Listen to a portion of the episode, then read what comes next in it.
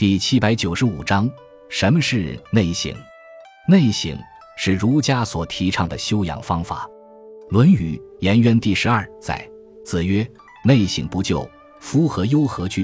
也就是说，面向自己的内心来省察，如果没有可以愧疚的事，那么会有什么值得忧虑和畏惧的呢？孔子又说：“见贤思齐焉，见不贤而内自省也。”这句话表明，在孔子这里，内省是一种重要的自我提升的方法。曾子所言的“吾日三省吾身”，就是对内省方法的实践运用。后来，内省的修身方法一路传承。无论程朱理学还是陆王心学，都极为强调内省的功夫。内省的基础是道德上的自律，这是其优点，也是其弊端。孟子说：“反求诸己”，但这是建立在性善论的基础上的，也就是说，在确定人具备仁义礼智等善端的情形下，才是有效果的。